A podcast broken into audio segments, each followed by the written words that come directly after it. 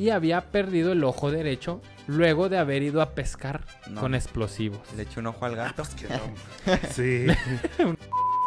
Y Maximiliano, como reconocimiento y agradecimiento con el tigre de Álica, le mandó regalar su espada de general y un gran retrato suyo de Maximiliano. Ya ves, que, ya ves que está chido ser de los conservadores, güey. Y tú no quieres.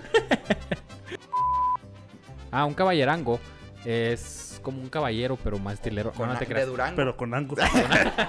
Un caballero que es de Durango. El tigre de Álica al mismo tiempo mantenía buena relación con Benito Juárez, quien reconocía su poder y fidelidad militar.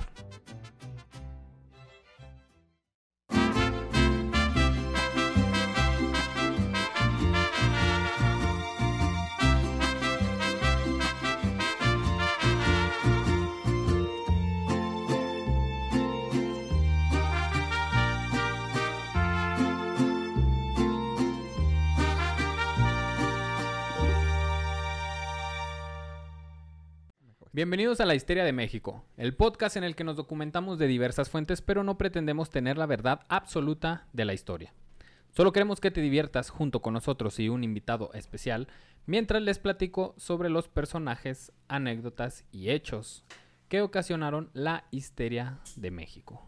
Yo soy Omar Benítez y hoy me acompaña una persona que sacó un 9 en un test de historia. No lo puede ¿Qué creer les usted. cuento?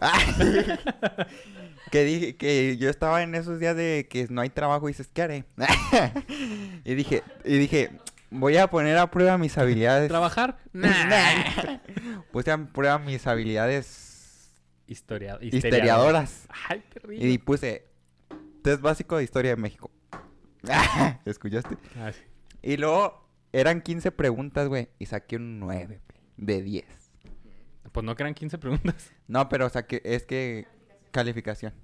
La calificación Ah, máxima la era un 10 y saqué fue un 9. del total de 10. Ajá. O sea, contestaste Sí. unas... Pero como 13 cuatro o tres preguntas fueron de chiripa, o sea, de que dije, se me hace que es esta, la neta. Pero la mayoría, ya, güey. O sea, de no saber nada, ya sé que... Es que de seguro de esos temas no hemos hablado, güey. Por eso. Ah, sí, es cierto. Y hoy Mariano nos acompaña. Un amigo nuestro. un amigo nuestro de toda la vida. Ha ido a los cumpleaños de nuestros hijos. Desde chiquillo, así Desde morrito lo sí. conocimos. Todo, todo bebé, así Sí. todo chiquillo. Nos acompaña, señoras y señores, nuestro amigo Julio García. ¿Qué tal? ¿Cómo están? Muy bien, ¿y Ah, tú? ¿Qué onda? Chidote, chidote. Pues aquí yo soy el Julio García. Julio García. Para la gente que nos escucha y no ubique a Julio García aún, este, Espérense un rato al rato. tranquilo, al rato. tranqui. Ah, Julio García estuvo en la histeria. Sí. Eh, si quieres darles un poco de contexto, darnos un poco de contexto a, a lo que te dedicas, a lo de somos los de, de la huevo, tirando hueva, etcétera, etcétera, etcétera. Sí, yo, bueno, yo empecé como fotógrafo de eventos sociales, pero siempre hemos tenido amor por hacer producciones, ah, por hacer proyectos ah, audiovisuales. Mm. Y pues desde hace 15, ve- no, yo creo ya 20 años que tenemos la idea de hacer un programa y vamos a hacerlo en televisión.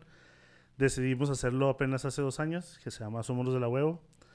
Todo empezaba como un podcast y la vida nos llevó por otro camino y ahorita ya es como tenemos bandas invitadas, tenemos desmadre y hacemos producciones, hay varias de para varios trabajos y ahorita estoy entrando en el mundo del stand-up. Sí. Tengo- Así es. De hecho acabo de cumplir un año la semana pasada ¿A poco? Ah. de que me subí mi- a mi primer open mic. Órale. Ay, qué chido. O sea, tin, Feliz cumpleaños. Muchas gracias, hermano. Ahí están las de cepillín. Con tamborazo, güey. Y un placer estar aquí con ustedes. No, Gracias muchas por gracias por por la invitación. Gracias a ti por, por acompañarnos. Eh, esperamos que la historia que les voy a platicar hoy les guste tanto a ti como a Mariano y los que nos están escuchando. Los que nos escuchan por primera vez, les comento que ni Mariano No. ni Julio, nuestro invitado, saben de qué tema vamos a hablar hasta que estamos todos aquí. Del tema que me hablaras no sabía. igual. No sabía. te así me presenté yo en, en cada episodio, así me presento yo. Yo no sé de qué vamos a hablar hoy. O sea, mi esposa me pregunta a veces en la comida por mis hijos. De, de, qué, me, de qué me está hablando? ¿Cuáles hijos? Sí. Bueno, vamos a hablar. Usted ya vio ahí en el título de qué se va a tratar y a lo mejor el nombre no le sonó. Este, Muy probablemente crees muy que no sonó. Muy No es probablemente conocido. no. No lo vi en clases de historia. No, Estás no, dudando de la inteligencia de nuestros... no, para nada, Ah, para ah, nada. ok. Ellos son Ah. muy inteligentes en cosas de biología. Pero a lo mejor, pues, no, no es cierto. Este. es algo Es que nos ocultó la CEP. Sí. Otra cosa. Otra cosa que cosa. 39 Treinta. episodios y nos sigue ocultando la CEP. Eh, pues Julio, bienvenido. Muchas gracias. Espero que les guste esta bonita historia. A ver, porque hoy a les voy a platicar de uno de esos. Ah, es que es octubre. También me inspiré, la neta, que es octubre y dije, ya estamos en Más octubre. Halloweenesco, ¿qué? Halloween. De hecho, yo estaba tratando de adivinar. Dije, es octubre, ¿qué pudo haber ac- acontecido en Pues este puro mes? Coahuili. Y nomás me acordaba del 2 de octubre, o sea, no... Ah, no pues se no se más. olvida. Y el Día de la Raza. El Día de la Raza, el 2 de octubre. Pero tampoco será. ¿Tú crees? Vamos a hablar de uno de esos personajes que se convirtieron en una verdadera leyenda. Ok. Aventurarse, es una leyenda a tal punto que aventurarse a conocer sobre su vida y ver sus biografías es navegar por textos que casi siempre comienzan con un se cuenta que. Se dice, Ok. dicen, el típico dicen. Ajá. Ok. Ese. Fue un hombre que para los indígenas de su región fue su protector y su caudillo, y para los enemigos era un bandolero sanguinario y fuera de la ley. Apodado el Tigre por sus arbitrariedades, venganzas y crueldades, hablaremos de Manuel Osada, el Tigre de Álica. Ah, Oh. chica. Y Que dije, no ya, sé cuál es el tigre de Santa Julia, pero Tigre. no. No, ese ya hablamos, del del Tigre de Santa Julia. Por eso Ah. dije, ¿qué segunda parte? Sí, retomando lo del Tigre de Santa Julia, eh, son- se les llama tigres a, a estas Ah, sí, es cierto. personas que son así crueles, muy sanguinarias, muy horribles. Eso es un tigre. El Tigre de Santa Julia era así, un bandolero. También muy cruel. Manuel ¿Lozoya? dijiste? Lozada. Lozada. Lozada. Manuel Lozada. Ni idea, ¿eh? Me suena el nombre, ¿Te suena? pero porque no crean que sé mucho de historia güey, o tengo referencias por las calles. güey. Ah, ok. Ah, sí, probablemente. ok. Yo googleé buscando a ver si, si encontraba personas específicas de, de asesinatos que no tuvieran que ver con política. Ajá. de Manuel Osada. Y puse Manuel Osada, asesinato. Y me salió un señor que su esposa lo mató. No tiene mucho, su esposa lo mató. Y lo enterró así en el patio y le echó cal. Y no quiso poner la denuncia hasta que el hermano de ese señor Manuel Osada Lo Ajá. busco. buscó a su carnal y, Ay, ¿qué y- pedo con y mi fue a meterse a la casa de la señora así, ¿cómo chingón dónde está? Y que se le hizo raro que había escombro removido, güey. Y, y- y- Oye, en este cal. escombro no hay, no hay hormigas. Qué sospechoso Qué escombro, ¿eh? ¿Qué tip? Pongan ahí plantas, plantas para que no escarben. Que no escarben quién. Pues sí, si Ah. alguien, pones plantas y dices, ah, ya no van a escarbar. Tip asesino de Mariano. El primer tip de octubre. Ahí está. Así que si hay sospechas sobre mí, busquen donde hay plantas. Ahí. ok. Ahí está. Sí. Consejo de Mariano, el tigre del El seminario. tigre- de Juárez, güey. ah, ese Ya soy de Juárez, ya tengo la 656. Ah, perrillo, no, ya. Bautizado. Pero todavía no te gustan los burritos de Winnie, güey. Y ni me gustarán. Puros ¿No burritos has de... probado los que yo tengo catalogados como los mejores burritos de Winnie? güey? Ah, pues ahorita vamos, nos cenamos. Nos Todavía encargamos. nos cenamos, entonces. De hecho, se llamaba... El local se llama El Indio. Ah, pensé que los preparas tú. No, no, no. no, Los prepara el indio. es para él. Pero sí están muy buenos. Sí, están buenos. Hay que Habrá probarlos. que ir. Habrá que Me comprometo a probarlos y sin y acatarlos. Si no Arre. me gustan, me doy por Ahí va a estar en los histeriadores. En Oh, el voy a subir grupo una de los historia. Voy a subir una historia de la histeria. Ahí está. Ahí va. Hay compromiso y cumplo, Y dice cumplo. Mariano. Chingue su madre la América. Bueno, pues Manuel Lozada nació en un pueblo llamado San Luis. Potosí. No. En el año. Es que no era- Es un era San pueblo. Luis de- iba a decir otra, eh, iba a decir de qué San Luis, pero ya no me acuerdo y no lo apunté. Pero era San. Luis de chingue su madre la América. de ok. San Luis.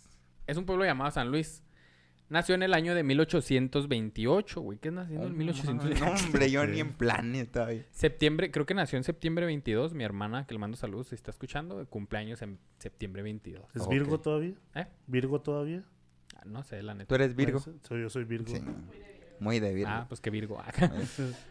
A la Virgo. Eh, este pueblo de San Luis se ubica en lo que hoy es el actual estado de Nayarit, que en esa, en esa época pertenecía al estado de Jalisco. Su nombre de pila fue Manuel García González. No sé, Ah, primo. tuyo, güey, acá. Puede ser. Puede ser. Fíjate.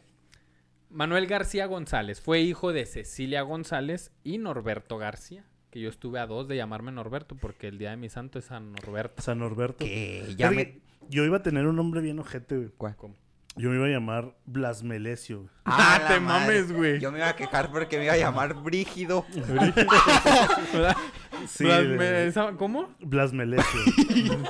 Pero Muy Era Blasfemo de su parte. por, por mis dos abuelos, el abuelo de mi mamá y el abuelo de mi papá. ¿Así se llamaba? Se llama, uno se llama Blas y el otro Melesio, güey, pero ¡No te mames! gracias, Ah, cabrón. gracias a Dios mi jefe Combinar dijo nombres, sí. que se llame como yo. Sí, qué bueno, qué bueno. Gracias Sí, al güey. papá de Julio. Está chido, güey. Sí. Siento que es como un demonio, ¿no? Acá en Blasmelesio es como a la hora de Belcebú. te va a aparecer güey. Blasmelesio. El Blasmelefio. Este, el padre de, de Manuel era un cuatrero que operaba en la Sierra de Álica. Lo- hoy es más conocida como la Sierra de Nayarit, la Sierra. Nayarita. Su padre lo llevaba muy ni- de muy niño a aprender el oficio, a estar ahí de cuatrero. Hasta que un día, en una disputa con su compadre, terminó convirtiéndose en un conflicto de armas y derrame de sangre donde Norberto Sa- García perdió la vida. Ah, La Qué peda feo. que termina mal. Ah, Sí, saludos ah. a Miguel hasta el cielo. Ah, Días después. Miguel. Ay, Miguel. Ah, ¿Quién es Miguel? Tengo un amigo, güey. Tenía un amigo, pues, que, que estaba Ah, con un compa culero. y su compa lo mató hace como 3, 4 meses. Oh, No mames, güey. Sí, pinche culero de mierda. Sí. Chinga tu madre. Chinga tu madre. Nunca lo, haya- nunca lo agarraron, güey, al vato, pues, como siempre. Estaban ahí y, y le disparó y... Bueno, Güey, pero ¿por qué? O sea, ¿por qué traes un pues quién arma? sabe, güey. O ¿Por ¿De qué dónde estás pisteando con alguien y te dispara el güey? que- que está porque, porque es pisteando? tan pelada de decir voy a matarte, güey. Sí, güey. ¿Cómo que arriba la América, pendejo? Ah. Bueno, hay ciertos puntos Sí. válidos si es Yo, a la yo América. noté cierta de, de- cierto odio a la América, güey. Yo le voy a la América. Yo los amo. Ah, güey. tú le das a la América, Y güey. nosotros pero- aquí, mami, mami. Pero Qué bueno que traigo aquí una pistola. espero no morir en este podcast. Matar o morir. acá. Pero cada vez que, ¿Cómo diga que él, eres chingue su Virgo? madre a la América, yo le voy a hacer así, güey. Chingue su madre. Dilo con toda confianza, no te detengas, güey, pero... Mira, eh, lo prefiero, güey. Cuando dice chingue su madre en la América en la calle, hacen así, güey. pues ya te la sabes, carnal. Ahora sí ya valiste verga. Ahora sí. Días después, Cecilia, su madre, lo llevó una noche lluviosa a cenar a casa de su tío José María, quien tenía ya cinco hijos y vivía cómodamente. Le dijeron al pequeño Manuel que se quedaría por un tiempo, quizá largo, a vivir con ellos. Aunque él no lo entendía, esto era debido a que Cecilia, después de quedar viuda, no contaba con los recursos para hacerse cargo de él, y la única manera que, bebía- que veía para mantenerlo con vida era dándolo en adopción. Sí, pues madre soltera, güey. Sí, se quedó viuda, güey. En ese momento, en ese entonces, pues era el vato el que tenía que proveer. Y Ajá. desde entonces, Manuel adoptó el apellido de su tío José María Lozada. De ahí viene Manuel Ah, Lozada. Manuel Lozada. Renunció a ser García. Arre- Lujete. eh, ma. Traición. Desde chico ayudó a cuidar a los animales. Ya más grandecito, junto con su primo Juan, asistía a la escuela de la parroquia donde estaba aprendiendo a leer y a escribir. Desgraciadamente duró poco el tiempo que ocupaba aprendiendo, pues de cinco primos, tres murieron de fiebre. Ahora me quedan dos acá. tres murieron de fiebre. Pero Por- es más comprensible que un balazo en una peda, güey. Sí, Sí, totalmente. de ir- que irle a la América. Por lo que Manuel y Juan se vieron ob- por lo que Manuel y Juan se vieron obligados a ocupar los lugares de los primos que fallecieron y tuvieron que comenzar a arar las tierras de su pueblo. Fue en aquel tiempo cuando se sufrió Ay, per- perdón, le moví aquí algo. Ah, fue en aquel tiempo cuando se sufrió por el hambre debido a que no llovió y la tierra quedó seca. Su madre, una sequía. Sí, güey, empezaba a leer verga. Por esta razón, los dos primos, pues que ya no había jale, güey, tuvieron que irse de peones a la hacienda Las Mojarras, la cual pertenecía a un tipo llamado Joaquín Vega. Manuel, al tiempo de, de ser peón en la hacienda Las Mojarras, también fue vaquero en la hacienda Cerro Blanco, de Pantaleón González. Pantaleón. Pantaleón, mamá. Pantaleón Pantaleón. se llama. Pantaleón. Siento que antes de que naciera este vato, los hombres con falda y nació Pantaleón. Ya. Vámonos. Con pantaleón. De ahí vendrá la frase espántame león o algo así, ¿no? No sé, güey, pues, Pantaleón. Pantaleón. si tengo un hijo, me comprometo a ponerle No, pantaleón. no, mames. Tú no tienes la culpa de esto. Si lo estás viendo, Si estás 10 años después, tú no tienes la Te culpa pido de esto, disculpas por tu padre. Perdón. Yo intercedí porque no te llamaras así. Pantaleón González tenía una hacienda. ¿Tú qué tienes ahora?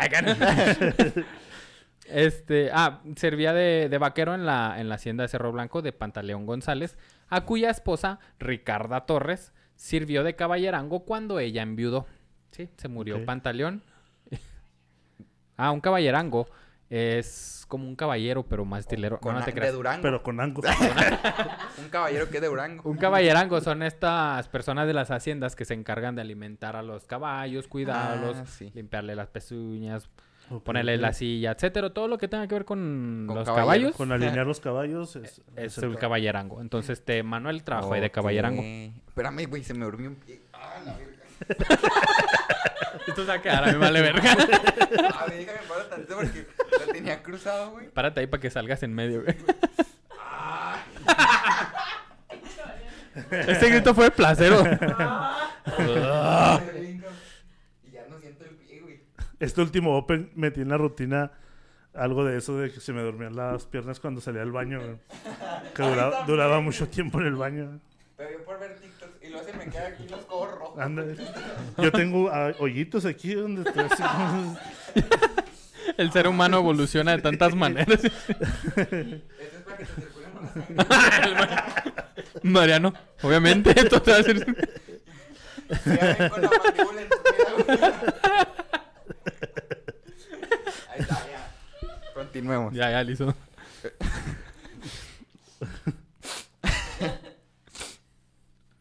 ¿Qué estaba? Ah, sí. Entonces estaba Caballerango con... En la hacienda de Pantaleón González. Era, era el Caballerango de Ricarda Torres. Ajá. Sí. Y Ricardo Torres, Enviudó. Torres enviudó. Ok, por Ok. eso era el caballero. Ok. Poco a poco, Manuel se fue enamorando de Y, María Dolores. Pues la de la viuda. Ya llegó la perdición. Aquí dices tú, ya. Estás perdido, Tenía una hermano. hacienda. Ahí empiezan las novelas de Ahí empieza. Así empiezan las empieza. novelas. La dueña. Sí. Así empezó. Ah, pues sí, mira. Soy se fue dueña. enamorando de María Dolores que Con Lucero. el episodio pasado hablamos de Leona Vicario y la hija de Leona Vicario se llama María Dolores. Nomás para Es- refrescarle ah, la memoria. ok. No, no tiene nada que ver. Dije, ¿qué? ¿Qué, Es que qué? ya, ¿Y ya como, ya estoy, entrelazan? ya estoy acostumbrado a entrelazar historias aquí, por eso dije es como historias engarzadas. historias engarzadas. Mm, se- ese debería ser nuestro, ¿cómo se llama? Eslogan. Eslogan. La historia de México, historias engarzadas. Histerias engarzadas. Histerias engarzadas. Así se debería llamar el grupo. Así se debería llamar el podcast. El ¿eh? podcast. podcast Histerias, Histerias engarzadas. Ahí está, los que van a hacer podcast de historia, ahí está otro, Un- Otro título. nombre. Gratis. Ay. Eh, bueno, poco a poco se fue enamorando de María Dolores, hija de Ricarda. Hasta que en una ocasión, después de las largas y frecuentes charlas nocturnas, se fugaron. Yo conozco esa. se fugaron respondiendo únicamente al instinto y a los sentimientos. Ay, mira el amor joven. pues era es. inconcebible que entre ellos hubiera una relación. Pendeje- Porque- Pendeje se le llama. Por este insólito... Por las clases sociales, dijo Selena. Ándale. Somos de distintas sociedades. Amor, amor prohibido. Amor prohibido murmuran por las calles. Murmuran por ahí San... quién sabe qué. Por Por este insólito la hecho... hacienda de las mojarras. No, ahí era en Cerro Cerro Blanco. Blanco. ah, ah. Si estoy poniendo atención. Sí. ¿De quién? ¿Qué? De Pantaleón. De De, Pantaleón. Pantaleón. Por ese insólito hecho, Manuel fue capturado y conducido a prisión. Pándele, mijo. ¿Qué? Haciéndole al calenturas Al, enamorado. al enamorado. Venga. En la cárcel, sí, pues es que el, el- doña Ricarda se... ah, ¿Qué pedo? ¿Dónde está mi María Dolores? Se la llevó ese pelafustán y Ah, pues mandó sí. por él. Y pues son los, los hacendados tenían el poder en ese entonces. Sí, entonces mandó por él, fueron por él y vámonos.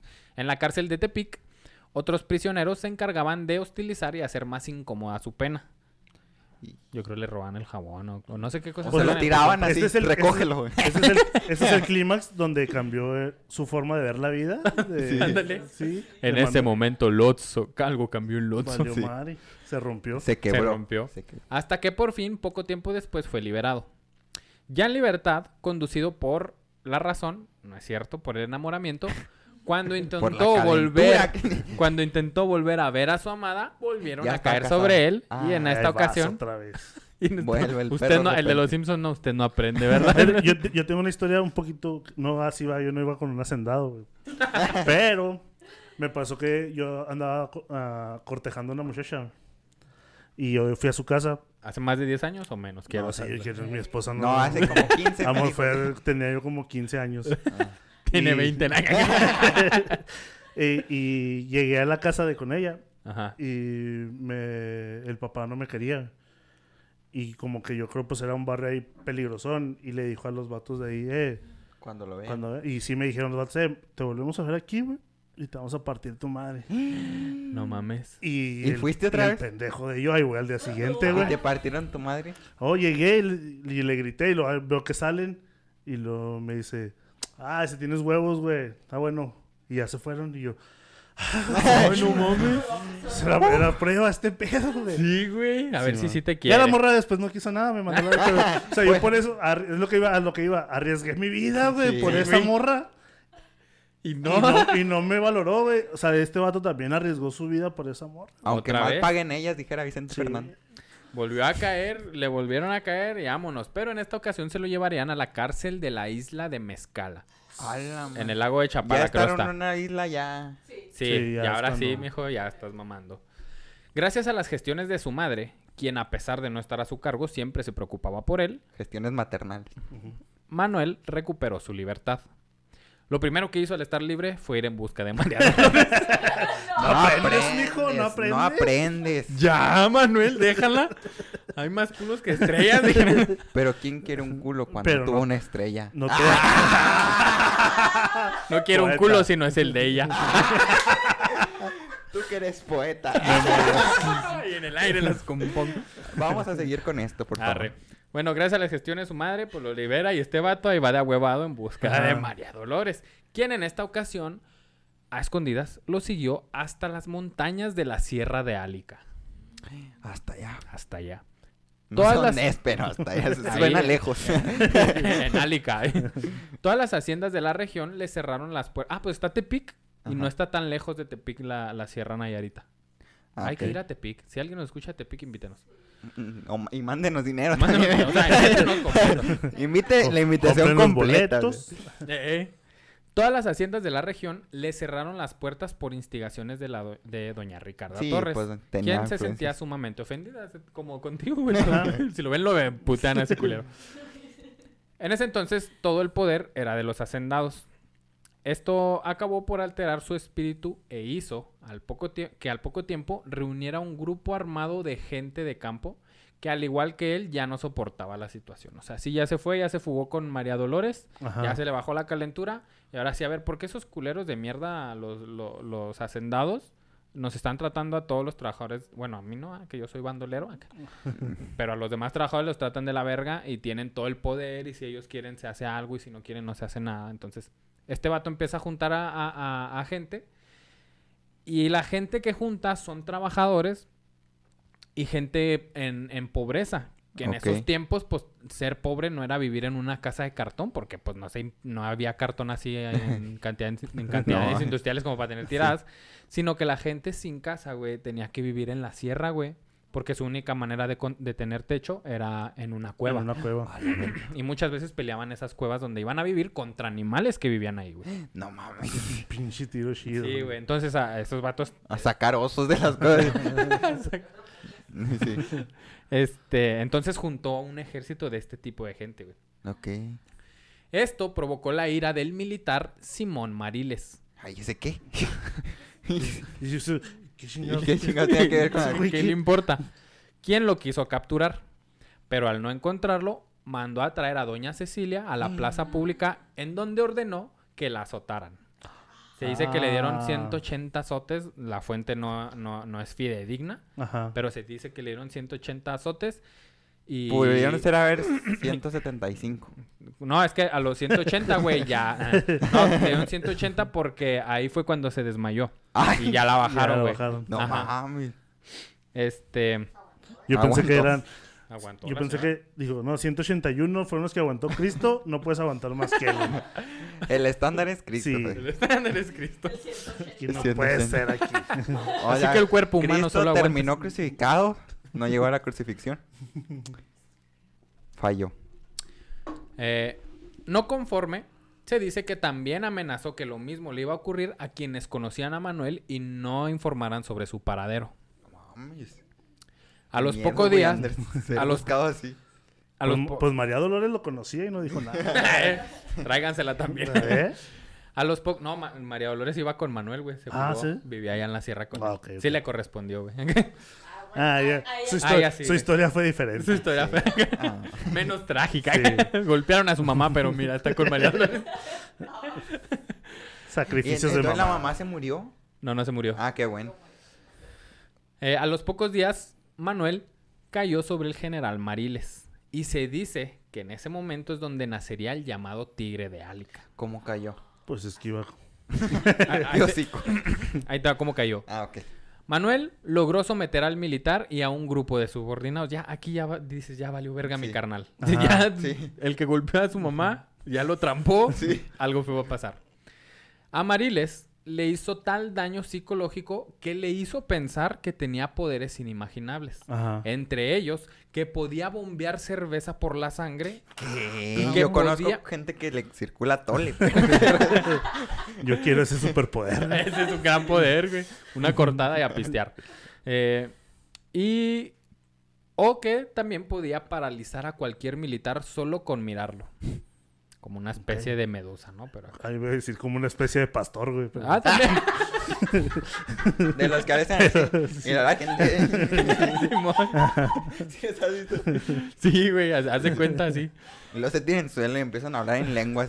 Pues yo creo, as- así la, en la mente de Mariles así era el eh, eh, Manuel Lozada. Después de haberlo torturado tanto física como mentalmente y habiendo sacado suficiente información, cuando Mariles apenas se sostenía con vida, el tigre lo mandó a fusilar y sus restos los mandó a arrojar con los perros. Oh. Este güey era bravo, coraje. ¿eh? Y, y hay, hay otra fuente que dice que, que también lo torturó. No sé de dónde, que consiguió dos espejos o dos cosas en donde se reflejara. Ajá. Y que le puso uno abajo y uno enfrente. Ajá. con- en 90 grados, güey. Ok. Y que encima lo torturó. Haciendo a tal punto que Mariles se estaba volviendo loco porque de que ya no sentía lo duro sino lo tupido, no sabía cuál era él. ¿Cuál era? el- Ajá. La verga. Que si era el del reflejo allá o si era el de abajo, si era él. ¿Sabes? Como que... O sea, si era, si era cabrón. el güey. era cabrón, güey, era un duro. A partir de entonces comenzaría a gozar de bastante popularidad entre los campesinos y vaqueros de la región. Hasta los cuatreros, como los que habían matado a su padre, llegaron a respetarlo. Al ver su, popo- su popularidad, Su popó. su, popo- a ver, su popó- Su popó. Ay, no vuelvo a comer esa madre de, de María Dolores.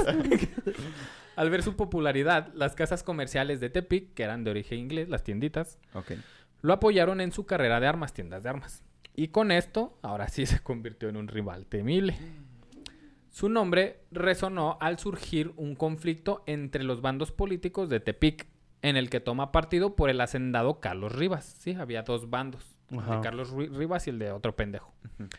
Entonces, Que no Manuel... es relevante en esta historia. Este no es relevante. Entonces Manuel Osada apoya a Carlos Rivas eh, y lo respalda con sus fuerzas guerrilleras. Se mete en la bronca. Con esto, a quienes llamaban, eh, a quienes mal llamaban bandidos y que eran unos hijos de perra y que no sé qué, pues ya ahora por esa facción de, de Rivas ya eran aceptados, ya eran ahora sí, ah, no, mira, qué, qué bonitas personas. Al mismo tiempo, en el plano nacional, o sea, todo esto está pasando en Tepic. Ok. Ok. Al mismo tiempo, en el plano nacional estalla la revolución de Ayutla contra Antonio López de Santana, sí. Icónica. a la que es tigre. es icónica, güey. Sí o sí. Mm, Yo lo- no dije que no. Fue lo que dije. Fue lo que dije. Más te vale. Este, ¿qué fue? Besan- ¿Qué, qué es la revolución de Ayutla, María? Mira, ahorita vamos contratiempo. Tenemos prisa, así que no importa la revolución. Bueno, la revolución de Ayutla es esta revolución después de, de que gobierna Antonio López de Santana por bastante tiempo y con tintes eh, de dictador. Ok. Pues la gente se empieza a, a- a encabronar, en especial un grupo de liberales, es donde está Benito Juárez y todos estos son liberales. Ok. Y en la revolución de Ayutla todavía no participa Benito Juárez al principio, pero en la, en la revolución de Ayutla se hace una junta en Ayutla para que para decir, ¿sabes qué? Vamos a quitar a este pendejo de Santana del poder. Ah, ok, se andan haciendo las tertulias. Ah, sí. Entonces, en lo que estaba pasando esto en el territorio nacional, pues en Tepic estaba, Estaba este los- pedo. ajá, este pedo. su propio desmadre. Ujú. Ok. A lo que eh, Manuel Lozada se unió a la revolución de Ayutla. O sea, también este güey dijo, sí, sí es cierto, vamos a quitar ese pendejo. Y Ajá. se armó al, se, se unió al desvergue, pues. Eh, de hecho, su Alteza Serenísima, como se hacía llamar Antonio López de Santana, de perra, ordena, cito, la gavilla capitaneada por Manuel Lozada sigue cometiendo toda clase de excesos, pues cuenta con absoluta impunidad desde que asesinó en la sierra a Simón Mariles que lo perseguía. En tal virtud, manda que inmediatamente se destine una partida a perseguir a esos malhechores. Y Esto lo, lo- lo digo Ajá. topaste con, con el, con el fin de, de poner en el plano nacional a Manuel Lozada. A pesar de que estaba haciendo un movimiento local, Sí él estaba sonando. ajá. En- Tanto que Santana, güey, que estaba preocupado porque esos culeros de Ayutla lo querían le quitar. movía el tapete. También le movía el tapete y dijo, voy a destinar de mi gente a ese culero por- para que ya le pare su pedo. El triunfo de los liberales de Ayutla, cuando ya quitan a Santana, mantiene al tigre con el dominio local, aunque pronto, con la ley de desamortización de las tierras de corporaciones religiosas y civiles, las, de las mentadas leyes de reforma, esta es una. Esta ley decía que a la iglesia se le iba a quitar el, eh, las tierras, todas esas tierras que, que tenía y, y a los indígenas, bueno, no, especial, no específicamente a los indígenas, sino que a la iglesia, por haber adquirido tantas propiedades, así a las peladas, robándosela. Ajá. Esta ley, de, esta ley de, de, de desamortización decía, tu iglesia vas ni siquiera a quitar, decía, tu iglesia tienes tanto tiempo para vender todas esas propiedades. Ah, O sea, de todo me lo va a sacar de provecho. todas Ajá. De todo modo, a sacar provecho, güey, o sea, no, ni siquiera es como que te las te robé. las quito. Ajá, pero las tienes que robar porque en ese entonces la iglesia era dueña del 80% de los bienes No, inmuebles del país, güey. ¿Tú O crees? sea, y además, de todas las tierras que había, eh, se tenía, las que fueran improductivas, se tenían que vender.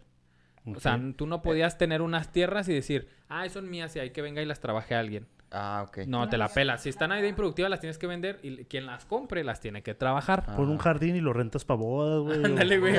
Tu jardincito y todo el pedo. Y Eventos sociales. esta es la, esta es esta por la ley de desamortización de las de las Ah, tierras. Ya sé que es la ley de amortización. En- Desamortización. de desamortización. Entonces aquí es donde entra la guerra de reforma. La guerra de reforma es por las leyes de reforma que se separan los bandos entre liberales y conservadores. Los Ajá. liberales son los que están en contra de la iglesia y de que esos güeyes les- se les perdone todo, cualquier madera. cosa. ¿Eh? Por madero, ¿no? Son las de reforma. No, de Benito Juárez. Ay, Bueno, al mando de Benito, Por Benito Juárez al mando de los liberales. Eso Por fue, eso güey. saqué nueve. Y por otro lado, los conservadores que decían, no, sí, que la iglesia tenga poder y que los militares tengan poder. Ah, sí, sí. Simón. Entonces, aquí es do- en este contexto, es donde el tigre de Álica empieza a tomar partido por el bando conservador. ¿Por qué? Porque al tigre ya no le convenía que le quitaran las tierras de Tepic. De hecho, eso te iba a decir. O sea, si tú estuvieras en ese tiempo, ¿por qué bando te, ibas tú? ¿Por el conservador o por liberal? Liberal. Yo, yo por liberal, totalmente. Sí. Sí, porque la tierra es de quien la trabaja, decía Zapata. No, es, pues eh, en contra de que el- cualquier institución, no por ser la iglesia, sino que la iglesia está en ese entonces, pero yo estoy a favor de que mm, esas instituciones no tengan poder y abusen de ese poder contra la gente que Es menos que ya estaban recursos tiene. abusando. ya. Sí, ya era abuso. Y los militares también eh, tenían fuero. O sea, había fuero militar, güey, y fuero eclesiástico. ¿Qué pasa?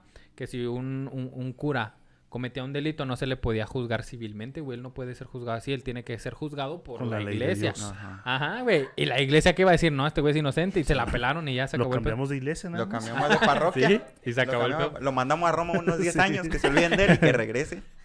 Fue el diablo el que actuó, no él. Ándale, sí, güey. Sí. Entonces, es que yo también digo que, Que se también- confiese y lo perdonamos. no, eh. no sé cómo está el rollo, pero por ejemplo me llamó la atención que Manuel Osada, bueno, que el Tigre se fue por más por el camino conservador, por algo. Yo también a veces, yo a lo mejor diría, yo también me hubiera quedado como en el lado conservador, por algo, no sé. Sí, el tigre, eh, le- él dominaba Tepic. Bueno, él ya tenía ahí la región de Tepic controlada. Entonces esta ley le venía a perjudicar porque las tierras de Tepic las podían vender a cualquier persona que las fuera a trabajar. Entonces este güey era de que, nah, chinguen su madre, esas tierras van a ser de aquí. Él defendió mucho Tepic. Ok. Mm, mucho, mucho, mucho ahí. Por eso en Tepic es, es conocido. En Nayarit sí es, sí es conocido, pero Sí fuera es de Nayarit. es- Sí, güey, hay, una, hay un monumento y todo el Debe haber una primaria que se llame. Manuel Seguramente, te lo firmo. Debe haber una primaria Manuel Osada. ¿Será?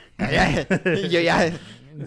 El... Ah, entonces este güey se une al bando conservador, Simón. Ok.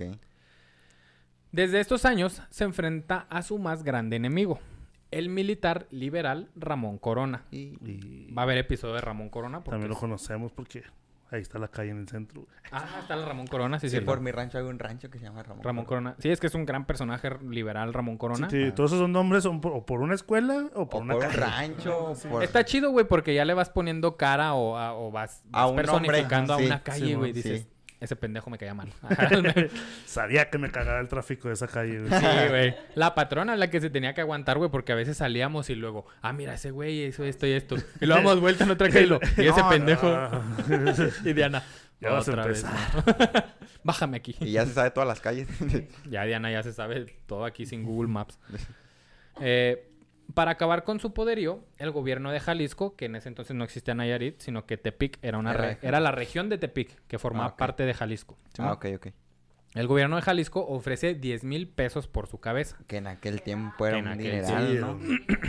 O sea, este vato sí tuvo Si su... ahorita me anda sirviendo. Si ahorita, güey, me anda sacando de ciertas ahorita, deudas. ahorita los ando ocupando. Este, sí, este vato sí logró su fotito así de se busca 10 mil Ah, qué pesos. padre. Yo quiero. yo quiero Ese es un logro, ¿no? Es un Es un logro. Yo, desbloqueado, yo güey. sí, yo diría, qué chingón, güey, que mi, Seguro. cabeza, mi, ca- mi cara salga ahí en un cartel. Sí, güey. Cuando hagamos shows Cinco en vivo de la histeria ponemos así esos de se Ando busca. buscando ahorita uno de stand-up que salga mi cara, güey. No lo he logrado. Apenas he salido como con mi nombre de eh, invitado especial, Julio García. García. Ahí va, ahí va, Ahí va. poquito a poquito, güey. Sí, ahí la llevamos. Se Bien busca, ahí. Julio García. Salud por él, se busca 10 mil pesos por show. Ándale. Dios te oiga. Ojalá. Sí. Eh, para acabar con su poderío, el gobierno de Jalisco ofrece 10 mil pesos por su cabeza. E Oye, incluso- espérame, espérame. Dije Dios te oiga, güey, pero con todas las pendejas que estamos diciendo, mejor que Mejor no nos no escuche, güey. Sí. Y, e incluso el gobierno pacta con un asesino a sueldo para que terminara con la vida del temido líder. Con otro, de- con el de Santa con otro Julia. asesino. Para septiembre de 1859, dispersó a la tropa juarista del coronel Valenzuela en el poblado de San Leonel. Simón. Ajá. Y el 2 de noviembre sitió y tomó Tepic. Ahora sí ya está. El dominio es oficial. Ya de Tepic. Antes era como que, ah, tiene el control porque aguas, porque ahí está el tigre. Ahora ya ese, ese güey está a cargo de la administración de Tepic. Ok. Ok. Eh, la diferencia en tomar un pueblo. 36 años, yo los tengo y no, hago, no he hecho nada de mi vida, güey. Después de siete días de intensos combates, fue que este vato logró tomar la, ciu- la- el- la región de Tepic. Así fue tomando poco a poco hasta dominar gran parte de Jalisco, Sinaloa y lo que hoy es el estado de Nayarit. Hombre, este güey anda arrasando con todo. Este güey ya siente que arranca la carretera ahora sí. El 7 de abril de 1860 fue vencido por el coronel... con- cor- coronel. coronel. Ya suelta la cerveza, por el favor. Coronel, el coronel. El coronel Kentucky. El coronel Coronel Sanders. Sanders, Se me olvidó el nombre. Me acordé del restaurante, pero... Kentucky. El coronel Hasta olí el pollo, güey. Todo, güey. Sentí el puré en mi boca. GPI. El... Ah, bueno, fue venc- en 1860 fue vencido por el general, el coronel liberal Antonio Rojas, en Barranca Blanca.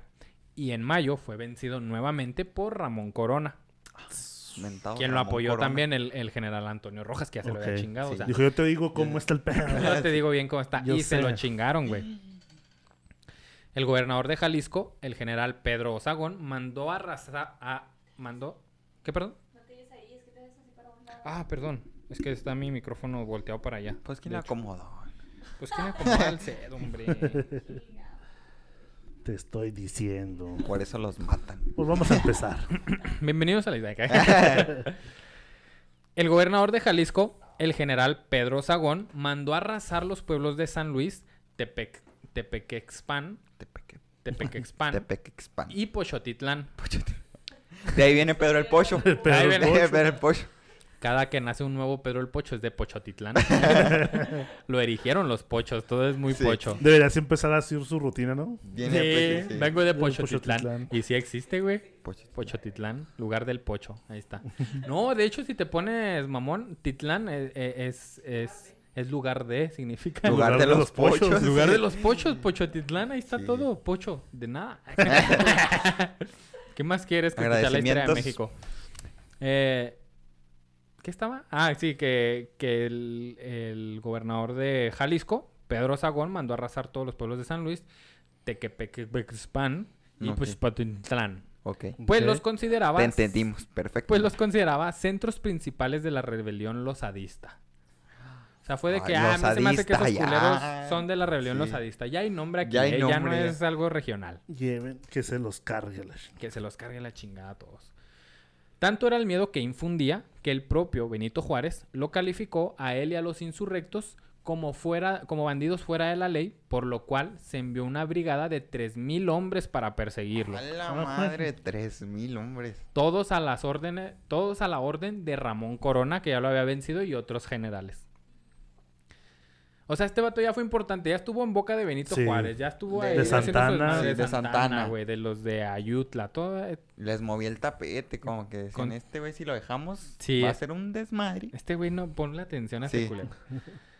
Eh, mientras se internaban en las montañas buscando a este güey, el gobierno de Benito Juárez pidió a los gobernadores de Sinaloa, Durango y Zacatecas que detuvieran a los sublevados en el límite de sus, de sus entidades, o mejor aún, que se internen en la sierra para combatirlos. Ok. Era de que bú- búsquenlos, si se pueden, métanse, saquen a esos culeros.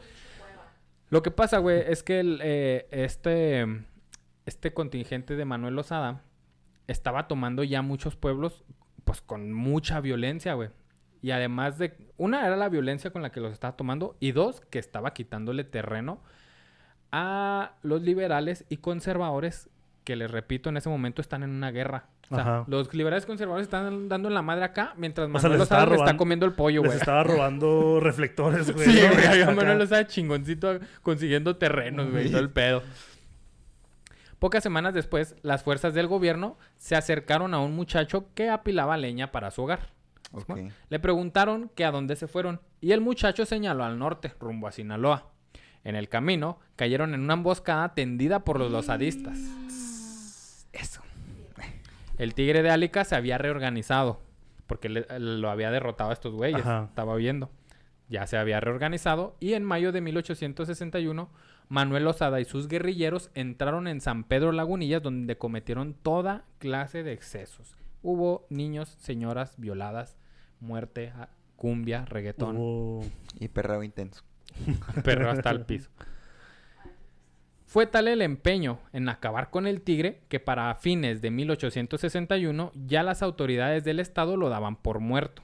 O sea, fue de que no, el tigre no existe, es, Es lo inventaron los papás. Sí. Es un sueño de Mariano, güey. este pedo, güey. ah, no existe. Es- Sin embargo, en los siguientes años su figura volvió a refulgir, pues el 13 de agosto de 1833 De- ok. Manuel firmó en su cuartel general de San Luis el acta de adhesión al imperio de Maximiliano. 1833. 63. Ah, Ah, Fue la Sí, guerra. sí. Ah, perdón. Sí, dije dije, yo. 33. ¿qué? tenía Eh, 10 Se años. Si era, regresó. si era cabrón, dije, güey, a los 10 años. Fue la guerra de reforma.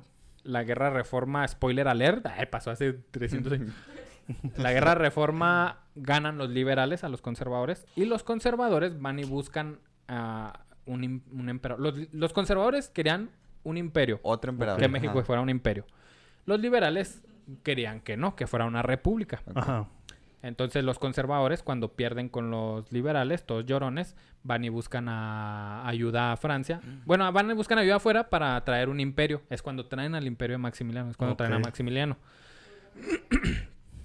Entonces, Maximi- eh, cuando ya está Maximiliano y todo ahí, que, que- que busca adhesión de los gobiernos y todo este pedo, pues sale que el mentado tigre Álica, que todos hacían muertos, firmó su adhesión al imperio de Maximiliano y todos, no mames, ese güey, ¿qué?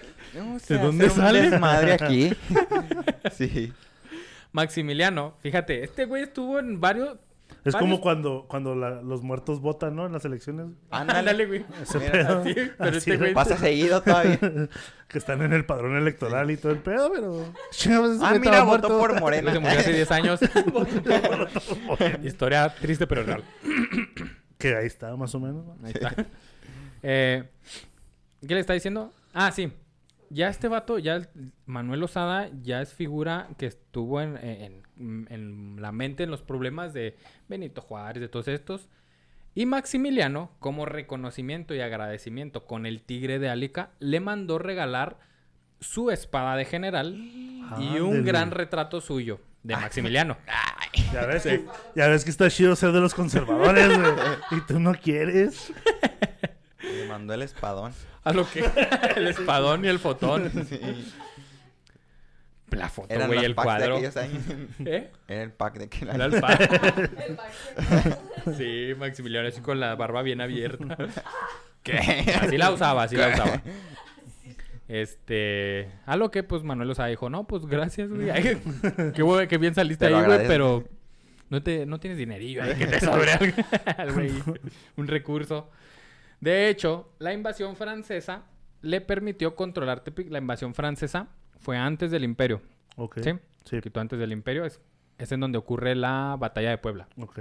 que en los franceses. La independencia para Estados Unidos. por Ajá. Sí. De hecho, la invasión francesa le había permitido controlar Tepic sin intervención durante todos esos años. Eh, en... Aquí hay más contexto, a ver. A ver. Dale, dale. Vemos. Vamos a hablar. La batalla de Puebla son los franceses invadiendo México. Sí. Ajá. Cuando llega Maximiliano, es Napoleón III quien, quien le dice a Maximiliano, güey, yo te regalo el imperio de México. Así que, güey, ¿tú quién eres, verga? Oye, sí, como, co- ¿por qué? Sí, güey, así muy verguita mi compadre. Yo te lo regalo. Porque los franceses, ¿Qué des- pedo, güey? después de la batalla de Puebla, al siguiente año, y ahora sí toman Ciu- Ciudad de México, ya Ok. ganan. Entonces los franceses eh, tienen el poder de México. Van a hacer un imperio. Le dicen a los franceses a Maximiliano, ¿sabes qué, Maxi? Jálate a México, güey, y tú emperador de México. Y me respondes a mí, a huevo. Entonces, como Lozada era conservador, o estaba aliado con los conservadores, los franceses que estaban que estaban reprimiendo a todo el pueblo que no que no quisiera ser francés, güey, o que no quisiera el imperio, este pues los traían a punta de de vergazos, menos a Tepic. Inclusive a Tepic no se metían, güey. Era que Ah. todo es un desmadre, Respeto. pero Tepic, mira, ya está Lozada. Estaba Me lo blindado. dejan tranquilo. Estaba blindado y ni se metían a ver cómo está gobernando ni nada. Era de que no, este güey está controlando la región de Tepic. No y se quieren problema. independizar, cuéntame. Eh, en esos años de la invasión francesa, durante el. eh, cuando tenía controlada eh, Tepic, fue cuando el pueblo donde nació Manuel Osada, San Luis, fue llamado San Luis de Lozada. Hasta la fecha es San Luis de Lozada ese pueblo. Órale. San Luis. No, pues sí es un héroe. Sí. Sí. Gran héroe. Por eso no, es que tenía, antes de San Luis de Lozada, era San Luis de no sé qué verga, algo así. Textualmente San Luis de no sé qué verga. San Luis, no sé qué ver. Gran pueblo, San Luis. Bienvenido a San Luis de no sé qué verga. Eh, además de esto, eh, Manuel Lozada fue nombrado general de brigada. Además, Maximiliano creó el departamento de Nayarit y al de Álica lo, lo nombró caballero de la Orden de Guadalupe, la cual era la condecoración más alta en el imperio. Ok. Hola, madre. Ahora, cuando, es cuando está Maximiliano, divide toda esa región, güey, en, en varias, ¿cómo se llaman? Departamentos. Ajá. Hace como 50 departamentos. Eh, todo el, el país, ¿no? Uno de esos departamentos lo nombró Nayarit. Es la primera vez que se, que se tiene el nombre de el Nayarit. nombre de De Nayarit. Nayarit. Ok. Ahí era un departamento, todavía no es un estado ni nada. Fue estado oficialmente hasta 1917, más o menos. Ah, lo que iba a preguntar. Hasta, hasta 1917 fue estado. Pero ahí ya era un, un, este, un departamento. Ajá. Y al tigre de Álica lo nombra caballero de la Orden de Guadalupe y pues regidor básicamente del departamento de De Nayarit. ¿Y sabes qué es Nayarit? Ay, no, no me acuerdo. Se la debemos. No me acuerdo qué es, pero pues tiene un nombre ahí. Es que Ma- Maximiliano hecho, se creo lo... que es... Ay, ¡Ay! Ay, No de hecho. Nayarit significa... este... De hecho, el, ahí pónganlo en el grupo de los historiadores si usted sabe. Seguramente ¿Qué sí sabe. Es cuestión de una googleada. ¿Qué Sí. significa Nayarit? Pero, Pero que ahí ahorita está. No, no tenemos internet. No tenemos No internet podemos aquí. buscar. Eh, entonces, mucha gente lo considera a Manuel Lozada, güey, el fundador de Nayarit. De Nayarit. Porque aunque fue hasta Ah, ok. 1917 que se hace estado, quien lo controlaba era Manuel Lozada, güey, lo administraba y estaba todo el pedo. Pero pues sí lo fundó más. Básicamente, lo fundó. Ajá, por eso lo consideran el fundador de Nayarit. Por eso les digo que en Nayarit es donde sí se escucha el nombre de Manuel Lozada, sí se conoce un poco de Manuel Lo Lozada, pero fuera de ahí, pues casi no. Y el que no lo conozca, fusílenlo. Fusil. Sí. Ándale. No obstante, esas atenciones, no obstante estas atenciones de, de Maximiliano, el líder serrano se había negado a entrevistarse personalmente con los oficiales franceses. Sí fue de que sí, güey, yo estoy en tu equipo, pero a mí no me mezcles con esos güeyes, porque pues no se habla francés. Entiendo, ah, Les entiendo, básicamente. Incluso a partir de 1866, sospechando ya Manuel del retiro de las tropas extranjeras y en medio del- de lo que llamaríamos el fin del imperio, se mantuvo inactivo y refugiado en su territorio pese a la insistencia del emperador para que regresara al campo de batalla. Cuando se cuando capturan a Maximiliano A ver, bueno, voy más atrás. Los franceses ponen a Maximiliano. Maximiliano dice, "Sí, voy a ser emperador, pero tú Francia, préstame soldados, güey, yo no tengo soldados mexicanos. Préstame soldados para que tenga controlado todo el imperio en lo que yo armo mis soldados mexicanos del ¿Cómo imperio va- mexicano. ¿Cómo va a tener soldados morenos? sí, como- hablan en español, ¿tú crees que? Este, entonces, Maximiliano está gobernando, está en el imperio, pero con, con soldados franceses, con militares franceses. Y a Maximiliano se empieza a gastar la feria, güey. En vez de hacer un ejército y ponerse serio, se, se mama la feria, güey, Sí, hace ajá. sus pinches mamadas. Hasta que los franceses, güey, en el 67, los franceses dicen, ¿sabes qué, güey? Ya te hiciste bien pendejo y nosotros tenemos acá otros problemas. Vamos a retirar nuestro ejército. Cuando retiran a los, al ejército francés, güey, es cuando Maximiliano se queda solo y es cuando Benito Juárez captura a Maximiliano y lo fusila, güey. Qué fuerte. Un pinche guerra, un pinche imperio sí, Maximiliano en Eh, tres minutos. chinga. Bueno, entonces, es por esto que les digo que Manuel Osada sospechaba, güey, que los franceses se iban a ir, porque cómo estaban manteniéndolos y cómo se iban a quedar aquí tanto tiempo. Ajá. Entonces, Manuel Osada dice, yo me voy a refugiar en Tepic, aquí no me molestes, yo no me voy a entrevistar con los franceses, porque en una de esas se van los culeros. y Visionario el vato. Ajá, güey. Ajá. Y se estuvo ahí a pesar de que Maximiliano le estuvo diciendo, güey, porfa, güey, ya se me fueron todos estos pendejos, no tengo con quién me defienda. Y. Manuel Osada dice, eh, vete a la verga, yo estoy aquí tranquilo en Tepic.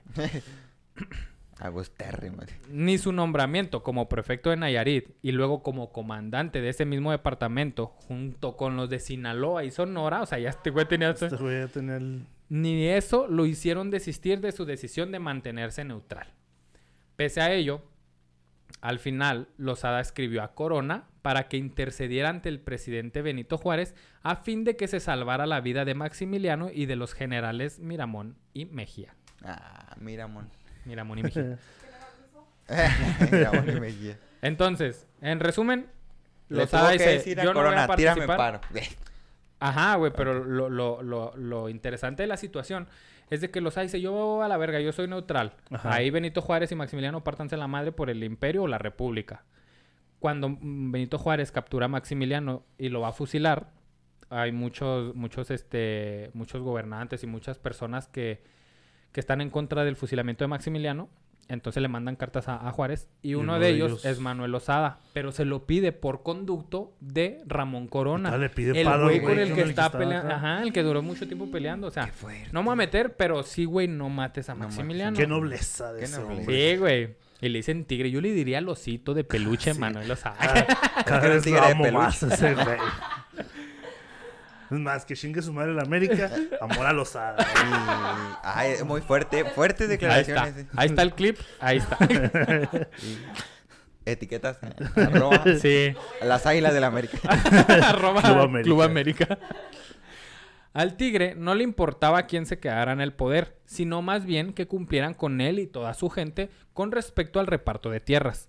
Por esta razón, cuando iba a ser fusilado Maximiliano, Lo- Lozada lo decidió intervenir por él, porque Maximiliano pues no se metía ahí. Para julio de 1867, el Tigre de Álica y las autoridades de Tepic recono- reconocieron al gobierno republicano. Es cuando ya muere lo Maximiliano y república. ahora sí se restaura la La república. República. Y Lozada dijo, ah, era de chill. Es de Chile. este. Pese a que Corona, que había combatido pues, siempre contra, contra Lozada, insistía en acabar una vez por todas con el dominio de Lozada en la región, Benito Juárez no solo evitó emprender una campaña en su contra, sino que en agosto de ese mismo año declaró a Tepic distrito militar dependiente del gobierno central. Oh, Ah, o sea, ya, es- ya es un distrito militar, ya hay bases militares, hay recursos y se le va, a- se le va a dar recursos y infraestructura, etcétera. O sea, de no meterse- se de no meterse para ahí. irse a meter, ¿no? Y el pedo. Sí, pues era como más de ir a, a ver Sí, qué pues están por- haciendo aquí. Porque estaba mando del, del gobierno. Eh, que ah, era dependiente del gobierno central, atizando el debate en torno a convertir al antiguo séptimo cantón de Jalisco, que sí le, se le llamaba la región de Tepic, en un estado más a la nación. O sea, hasta Benito Juárez es cuando dice, "Ah, ok, vamos a meterle dinero ahí, que ese güey está bien, si, está, si, trae, si trae controlada, está bien. Ok. Vamos a meterle dinero y vamos a pensar en si lo hacemos Estado. O sea, ahí es donde se ya empieza a se pensar de que la región está tan dominada, güey, específicamente por... Por- Manuel Osada que se ve aparte, güey. Pero forma parte de Jalisco. Sí. Entonces, cuando se empieza a considerar, va, vamos a hacerlo Estado porque esa madre ya se sostiene por sí sola, no debería ser parte de Sustentable, Jalisco. sí. Ajá, ya es, un- ya es autosustentable. Esa madre se sostiene por sí sola. Eh, cuestión ¿Cuántas que... cosas se vinieron a la mente? Ay, Volé en se le vinieron, ¿eh? En la se mente. vinieron a mi cara. Eh, mira. Échamelos en la espalda para hacerles caballito. no es cierto. No es cierto. Les decía que... eh, ¿Qué? Ah, para estos años, el Tigre de Álica, con un ejército conformado por serranos campesinos, que son así como el chilito serranos. ay, no sé. Son esos chilitos, que eran principalmente trabajadores en las haciendas e indígenas coras y huicholes, tiene el control de Tepic y sus alrededores y nadie puede disputarle seriamente el poder, ni el gobierno, porque también el gobierno de Juárez, cuando se restaura la república, queda muy endeudado y no hay recursos, güey, para casi Ajá. nada. O sea, mandar a unos soldados, mandar a un grupo de, de militares a algún lado, hay que darles comida y hay que darles cosas que no hay recursos para, mejor no los mandas. Y aparte de una Ah, zona aparentemente controlada, ¿no? De hecho, el propio Juárez, para desgracia de Corona, que lo odiaba, reconoce el orden que impera en la zona. Cito, en Tepic se disfruta de toda seguridad sin haberse dado el caso de un solo robo. ¿Tú crees? Pues sí, güey, robas algo y te mochan la- Ahí sí te mochan sí las te manos, mochan güey. las Sí, De verdad. No como el bronco. No, está bien. Sí. Sin embargo, a partir de 1869, el periódico de la República... El, periódico- el periodo... El periodo de la República restaurada vio surgir un relevante movimiento agrario en la zona, encabezado por Lozana- Lozada con armas en mano. Le vas a la América. Se trataba de restituir las tierras arrebatadas a las comunidades. Según él mismo señaló, cito, Mi parecer es que los pueblos entren en posesión de los terrenos que justamente les pertenecen con arreglo de sus títulos para que se convenzan el gobierno y los demás pueblos del país que, si se dio un paso violento, no fue para usurpar lo ajeno, sino para recobrar la propia usur- la propiedad usurpada, de manera que el fin justifica los medios. Güey, qué padre, no mames. Dicho, dicho en muchas Sí. palabras lo que dijo el Bronco, ¿no? Ándale. Justicia. Sí. Por mano propia. Que van- Sí. van- ahora sí que les van a faltar manos Sí. a los ladrones. Eh, en medio de, de las decenas de alzamientos y rebeliones que afectaron al gobierno de Benito Juárez en, en- en aquellos tiempos, porque Benito Juárez por fin logra restablecer la república, güey, pero se hace un cagadero, güey, todos están peleando, güey, no hay dinero. La Es un república un desmadre, güey. cochinero. La, La- la la República un un cochinero, güey. Entonces, en medio de todo ¿Y este desmadre, cochinero? los losadistas invadían haciendas, violaban y mataban y tomaban posesión de parcelas, pero también el Tigre de Álica al mismo tiempo mantenía buena relación con Benito Juárez, quien reconocía su poder y fidelidad militar. De hecho, el líder serrano apoyó en la aprehensión de sublevados que cruzaban por su territorio Y si bien dio, dio refugio a jefes rebeldes como Trinidad, bueno, eso, eso va a tener su piso, como Como Porfirio quién, Díaz, que Porfirio Díaz era un, un- un refugiado porque Porfirio Díaz se levantó contra Benito Juárez y al ser un refugiado, pues el Tigre de Álica le llegó a dar refugio, güey. Pero pues era, tra- mantenía una buena relación con Benito Con Juárez Benito y Juárez. apoyaba también a Benito Juárez. O sea, este güey es el grillero, güey. Le Sí, gusta la grilla. Que con este no hay pedo con este. Con que con este, este también ah, no hay pedo. Chingue su madre los bandos. Em, entonces, pues se le nombró a Lozada jefe militar de Nayarit, Sonora y Sinaloa. Sin embargo, el líder serrano rechazó tales ofrecimientos y llamó a los pueblos de su territorio a continuar en buenos términos con el gobierno. Cito, de aquí ha provenido que permanezcan, pacífic- que permanezcan pacíficos e indiferentes a la política y extraños a la revolución, sin mezclarse con ninguno de los partidos que últimamente se han disputado el poder. Es como el, el, el Prián ahorita, ¿no? El mentado Prián contra el mentado Morena. Ahorita México está dividido en dos bandos. Este güey es el que le dice a su pueblo, a ustedes que les valga verga Morena y que les valga verga el Prián. Ustedes enfóquense en lo suyo, en que se les cumpla, esté Morena, esté, Esté el, el PRI esté esté, el quien esté. Entonces este güey a lo- Ah, ok. Creo que sí, yo iría como. Yo sí hubiera sido como él, güey. ¿Tuvieras tomado esas decisiones? Sí, creo. Nomás que no sería tan sanguinario, güey. Pero sí tomaría ese pado, pues, ¿pa' qué ni- ni pa- Es como cuando pasa algo en la calle, güey. ¿Para qué te metes, güey? ¿Pa' qué te metes? chingas te metes? Tú estás bien. Sí. Sí, güey, ya, quítate de ahí. En ese sentido, el historiador Jan Meyer, que tiene un libro sobre toda esta época de la reforma y todo este pedo, señala que a, que a Lozada no le importaba el partido en el poder, liberales conservadores, república o imperio. Le importaba vencer, guardar el control absoluto sobre la región para imponer su autoridad. Por eso es que el güey no quería aceptar puestos. Como ha consignado este mismo historiador, no como yo, Mariano, que soy un perro un poco Perro poco paseado. paseado. Un historiador de verdad. repetirlo. Esos años también fueron los de una feroz campaña entre la élite política de Jalisco y la prensa contra el Tigre de Álica y su movimiento, a los que no bajaban de fascinerosos ladrones y revoltosos, además de menospreciar sus motivos de lucha bajo visiones racistas y clasistas con tipo de opiniones como, y voy a citar opiniones de la prensa, Aquí traemos opiniones y Cito, el programa de los indios es la desaparición de toda la gente decente. Porque pues el, el- el ejército de los eran indios y, y luchaban por las tierras de los indios. Ok. Cito, ha triunfado por fin el guarachi. Cito, la raza indígena ha creído que llegó la hora de volver a los tiempos antes de la conquista. Se sigue quitando a los hacendados sus propiedades. ¿Qué? Ya ¿Qué estaba el? PM en esos Ya. no aguantó dos balazos en la cabeza. PM. ¿Qué pedo? Cito, se quiere dar un estado al cínico, al bandido, al asesino, al salvaje Lozada. La muerte de Benito Juárez en 1872 y la llegada de Sebastián Lerdo de Tejada al poder provocó un cambio en la política respecto a Lozada. Mientras Benito Juárez era de que va, no tenemos ¿No hay bronca. Este güey sí se le dejó ir a la yugular. Por primera vez, el gobierno nacional y el estatal se unieron para acabar con el tigre de Álica. Antes era el gobierno estatal el que lo quería chingar. O eran los liberales. O eran estos. Ahora están... Llega Lerdo de Tejada, que es otra calle del centro.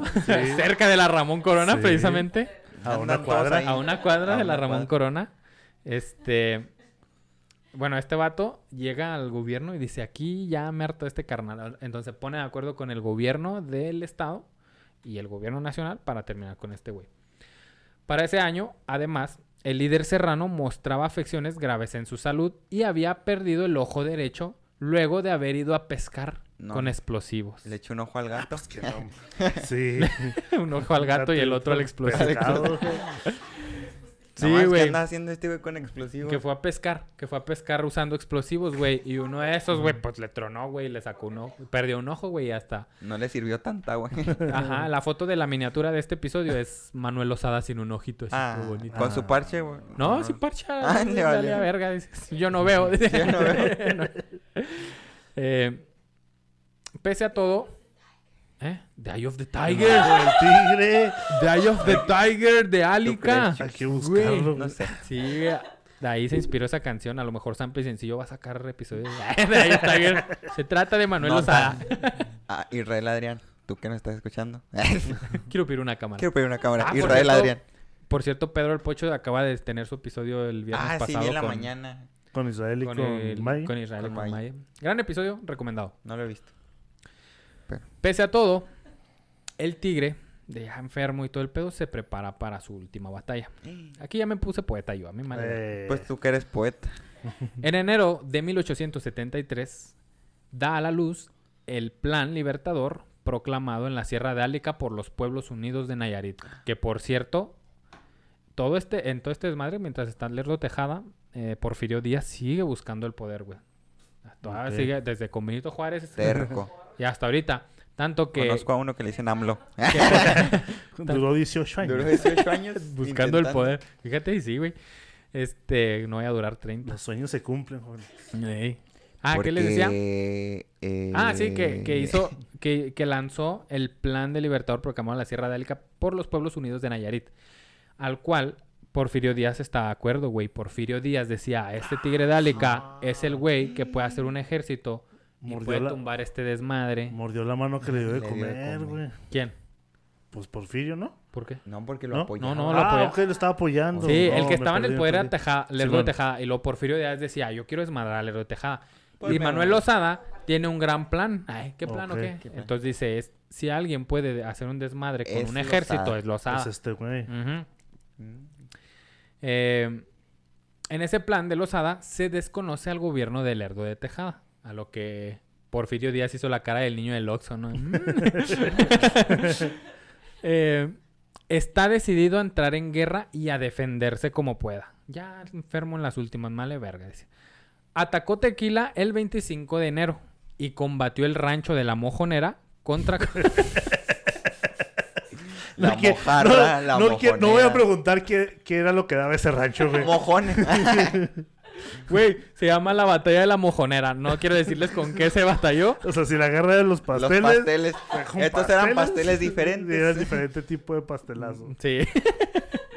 Atacó Tequila el 25 de enero y combatió el rancho de la Mojonera contra Corona, su eterno enemigo, quien comandaba un grupo de 2.000 efectivos contra alrededor de 1.000 personas que acompañaban al tigre. 1.000 es una cifra que dan unos historiadores, otros dan más. Pero a mí me gusta 1.000. Chingue su madre, es mi podcast. Yo digo 1.000. Yo creo que son mil uno. Eran 1.000, güey. Las mil y una noches. Las mil y una. Como a los felinos que dan la vida en cada zarpada, La Yanis. a Manuel Osada se le acabó el aliento y fue derrotado. Como mama. poeta y le pusieron una poetisa. Le puse una poetisa. Güey, no destruyas mis poemas. trató de huir, trató de escapar hacia Tepic, perseguido por el general José Ceballos al mando de la Brigada de Sonora. Mientras las tropas oficiales tomaban diversos pueblos y los oficiales losadistas se rinden, Manuel Osada mantiene una estrategia de guerrilla. La, la guerra de guerrilla, la estrategia de guerrillas es la de somos pocos, pero somos, tenemos huevos. O sea, Pocos, viene pero el locos. ejército y la guerrilla es ir a Sí. desmadrarlos y sales corriendo. Es difícil que te atrapen si eres, si son pocos, güey. Ok. Simón, entonces es, un- es una guerrilla y es lo que le alcanzaba a Lozada para mantenerse. Además que se mantenía escondido. Por un conducto, nadie sabía dónde estaba, güey, pero por un conducto de un soldado traidor, hijo de su puta madre, se reveló el sitio en donde se escondía Lozada. Así que fue aprendido el 15 de julio de 1873. Sí. güey. En julio me dan yo el sé que ahorro. lo buscaste porque venía yo. Sí. Todo eso fue porque venía Pegando todo. Se, ap- se apellida Manuel García. yo. Sí. Lo atrapaban el 15 de julio. sí. Julio García. Mira, todo se conecta. ¿eh? Y le sobraban huevos. Porque eran de a huevo. Y ellos decían, somos los de la huevo, carnal. Ahí vamos a estar en Ahorita que Tepic". dices de que nos sobraban huevos. En, en, en la bola de nosotros ah, teníamos un compa que no tenía un testículo, güey. Ahora también tengo uno. Saludos Sí. al bolingui. Ay, pensé que también tenías un testículo. Dije, mira, que se No, entera uno. Sí, tengo dos. Y, y este, ayer publiqué, estaban poniendo como que pongan los apodos más piratas que tengan de sus compas. Y a este güey le decíamos el karateca, güey. Porque era el cinta nate. Nosotros le decíamos la campana. Dato inútil. eh, Hitler también tenía un huevo, ¿no? ¿Eh? Hitler también nomás Simón. tenía un testículo. Un huevo, hombre. ya. ¿Quién? Estamos en confianza. Ya ¿Quién, estamos. perdón, no escuché? Adolfo Hitler de la Huerta. bueno, entonces, torcieron a mi carnal. Hermano, te- ¿cómo es? Hermano que vio la ley. Está rodeada tu rodeada tu casa. Está rodeada tu casa. Se le llevó entonces a San Luis y luego a Tepic, donde fue condenado a muerte. Fue ejecutado en la loma de los Metates cuatro días después. Sus enemigos lo llamaron el Tigre de Álica por sus ar- arbitrariedades, venganzas y crueldades. Los indígenas de la región lo llamaban su caudillo y su protector. Y los nayaritas lo consideran el autor de su independencia local. Quizá nada de esto, y quizá la historia de México no existe y todo está en su imaginación. Quizá solo se trataba de un hombre traicionado desde pequeño. Ajá. Alguien enamorado de la A quien su- rebeldía A quien su en el momento abandonó. equivocado. Hay una novela, güey. A mí no me gusta casi meter Fuego cosas de, novelas porque pues son novelas, güey. No, no es... En donde te ponen esta escena en donde su mamá lo abandona, güey. Acá bien dramática, güey. Pues Ponen que a- pon- según está losada y entra todo chiquillo, güey, todo mequillo y le dice, no, mira, te vas a quedar aquí con tu tío José María, va, a lo mejor pasa tiempo, tú no te preocupes. Y la chingada, total que este güey se va al, a- al cuartillo ahí a, a jugar, güey, que está frente a un espejo y que el güey está jugando con sus cabellos y no sé qué. Y que en eso escucha una campanilla que era las de las puertas. era su compa Era el campanilla, el compa el Era- Mariano. Saludos a la campana. Y que escucha la puerta y, y- y se asoma, güey, y, y ve que su mamá se fue, güey, sin despedirse siquiera, nada más fue de meter al cuarto y se fue. Yo vi esa historia, pero en la de Juan Gabriel. Nah, ¿Así fue? Sí, así. Bueno, no con el espejo y eso, pero pues sí lo abandonó su mamá. Ah, ¿Va a haber episodio de Juan Gabriel en la historia de México? Quizá, no lo sabemos. Tienen que haber. Eh, Bueno, ese fue el episodio del Tigre de Álica, Manuel Osada. Chulada de Manuel Osada. eh. Mira mi Manuel Si tienen Osada. gente en Nayarit. Historia de amor y odio. Amor y odio, guerra, casa. ¿Y revolución. qué pasó con María Dolores? Ajá, no, María Dolores lo acompañó en todo ese desmadre, güey. ¿Sí? Sí, no se le separaba. No sé si al último quedó viva. Sí, no era tengo para el él. dato, pero sí lo acompañó en muchos de sus desmadres. Inclusive, ah, hay textos que mencionan que si Manuel Lozada se mantenía de cierta manera cuerdo, güey, por, las- Era por las cosas que hacía, era por María Dolores. Ese Por lo sí regular, ese jale lo hacen las mujeres. Por, eso, Sí. por lo general, sí, es de mantener uno cuerdo, la neta. Sí. Ah, me hace falta. Ahora tiene sentido. Ahora tiene De- sentido. Porque hablo solo. Ese fue el episodio de El Tigre de Alica, Manuel Lozada, desde Nayarit. Así que cuando usted visite Nayarit, acuérdese de Manuel Lozada. Y si usted estuvo en una secundaria técnica. O primaria. O en, un, o en una telesecundaria. no, no es cierto. Pero sí pu- puede haber alguien que estuvo en un lugar así que se llama Manuel. O sea, Inspiración. comenten.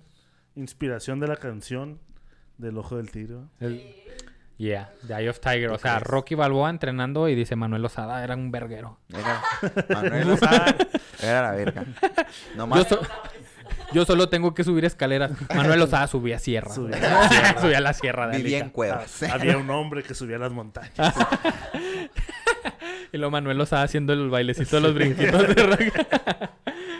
Eh, Julio, gracias por acompañarnos. Este fue el final del episodio de Manuel Lozada. Al contrario, hermano, muchas gracias por la invitación. Me lo pasé bien, chingón. Es todo, eso es lo que importa. Y ojalá y que también ustedes que nos están escuchando se le hayan pasado chido. padre. Si nos escucha por primera vez y dice, ah, esa historia estuvo chida, tenemos más, síganos. tenemos Y las que se vienen también van a estar episodios. buenas. 37, 38, 38, 39, ¿no? 30 y... Este, Este es el 39. Ah, 39, 39 güey. episodios ya. Fíjate, cuando teníamos 5 4 episodios, la No, neta nunca pensé uno, que íbamos a llegar a 30 y algo. Y, Y, los que faltan. más. si no- Tendríamos Yo más iba a si no, decir fuera, eso, si no pero fuera dije, no por- seas este. Ahí le si no pillas. fuera por un, problema.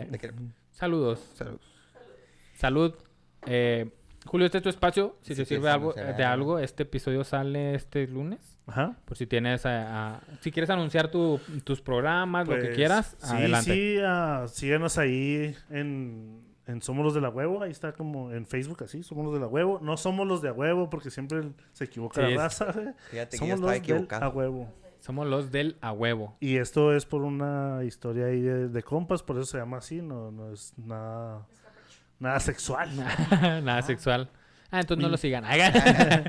Y pues síganme en mis redes sociales, estoy como Julio-PDP en Instagram y en TikTok como JulioPDP86. Bien, ahí sígalo, ahí en TikTok, nada le cuesta, ¿eh? Sí, man. en sus redes. Gran Muchas comediante recomendado.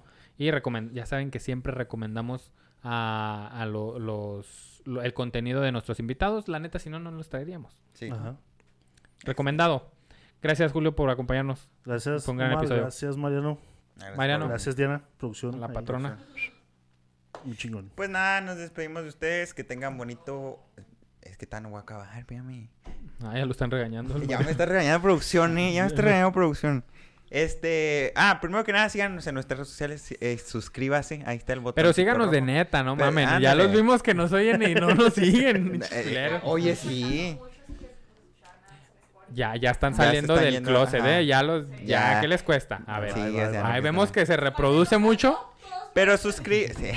Oye, yo digo, ¿por qué, está, está- ¿por qué se reproduce tanto en Spotify? y en YouTube. Y en- En YouTube. y- o sea, YouTube nada, no le el- cuesta no nada siguen. meterse la historia de México, suscribir y ya se sale. Sigan en Sí. Spotify. Nos ayuda Sí. mucho porque Spotify no genera. Casi Spotify no, no genera. genera. Es el problema, sí. plebe.